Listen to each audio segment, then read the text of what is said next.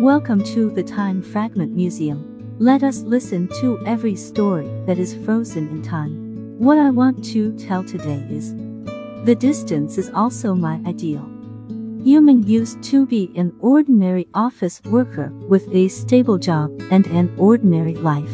But he has an ideal in his heart, which is to open a restaurant by himself. This is the flame that has been burning in his heart since he graduated from the academy. So, mustering up the courage, Yuming decided to quit his job and embark on the journey to realize his dream.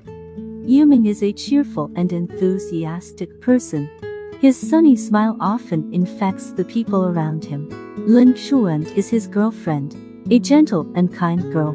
The two met in college and fell in love at first sight. After graduation, Lin Shuan chose to work in a publishing house, while Yuming entered a foreign company.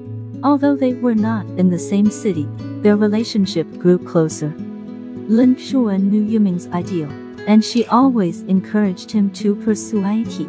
When Yuming said he was going to resign and start a business, although Lin Shuan was worried, she still fully supported his decision. Lin Shuan's support gave Yuming great motivation. After resigning, Yuming started his entrepreneurial practice.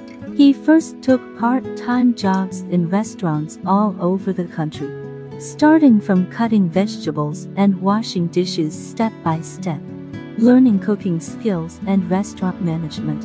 During the day, he went door to door looking for suitable stores, and at night he slept in a small rented room. Although life is inconvenient, Yuming has no complaints at all. And he devotes himself to work and preparations for starting a business happily every day. After several months of hard work, Yuming finally found a store with a lower rent in the city center and signed a lease. The next step is to decorate and buy equipment. Yuming raised a large amount of startup funds and contracted the decoration team. But at the critical moment, the decoration team was temporarily busy and could not complete the decoration on schedule. Yuming is anxious like an ant on a hot pot but the store has no progress under the daily rent laws. The restaurant was about to disappear for him. Yuming called Lin Shuan. His voice was full of loneliness and despair. Lin Shuan comforted. Is it okay? Let's think of a new way. I can raise part of the money and find other people for the decoration, as long as you don't give up. The dream will still be there. Her words were like a panacea and Yuming regained his confidence. After hard work, the restaurant was finally renovated on New Year's Eve. On the opening day, Yuming posted the signboard of Minju Shining Heart Restaurant at the door of the store, and his eyes were shining with excitement.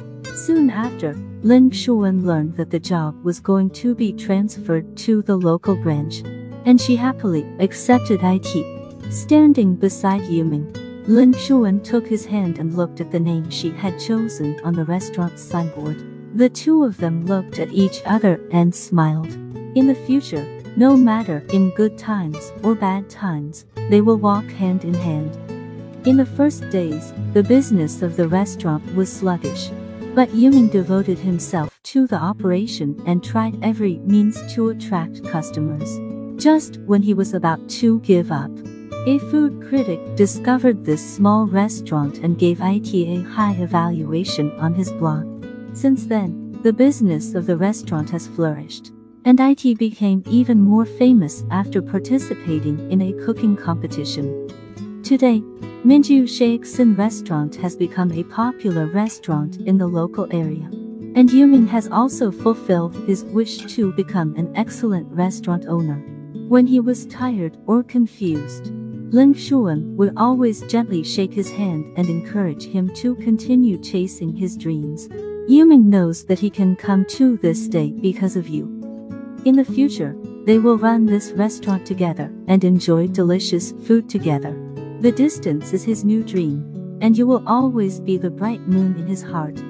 If you like to listen to my program, you can subscribe and share. See you next time.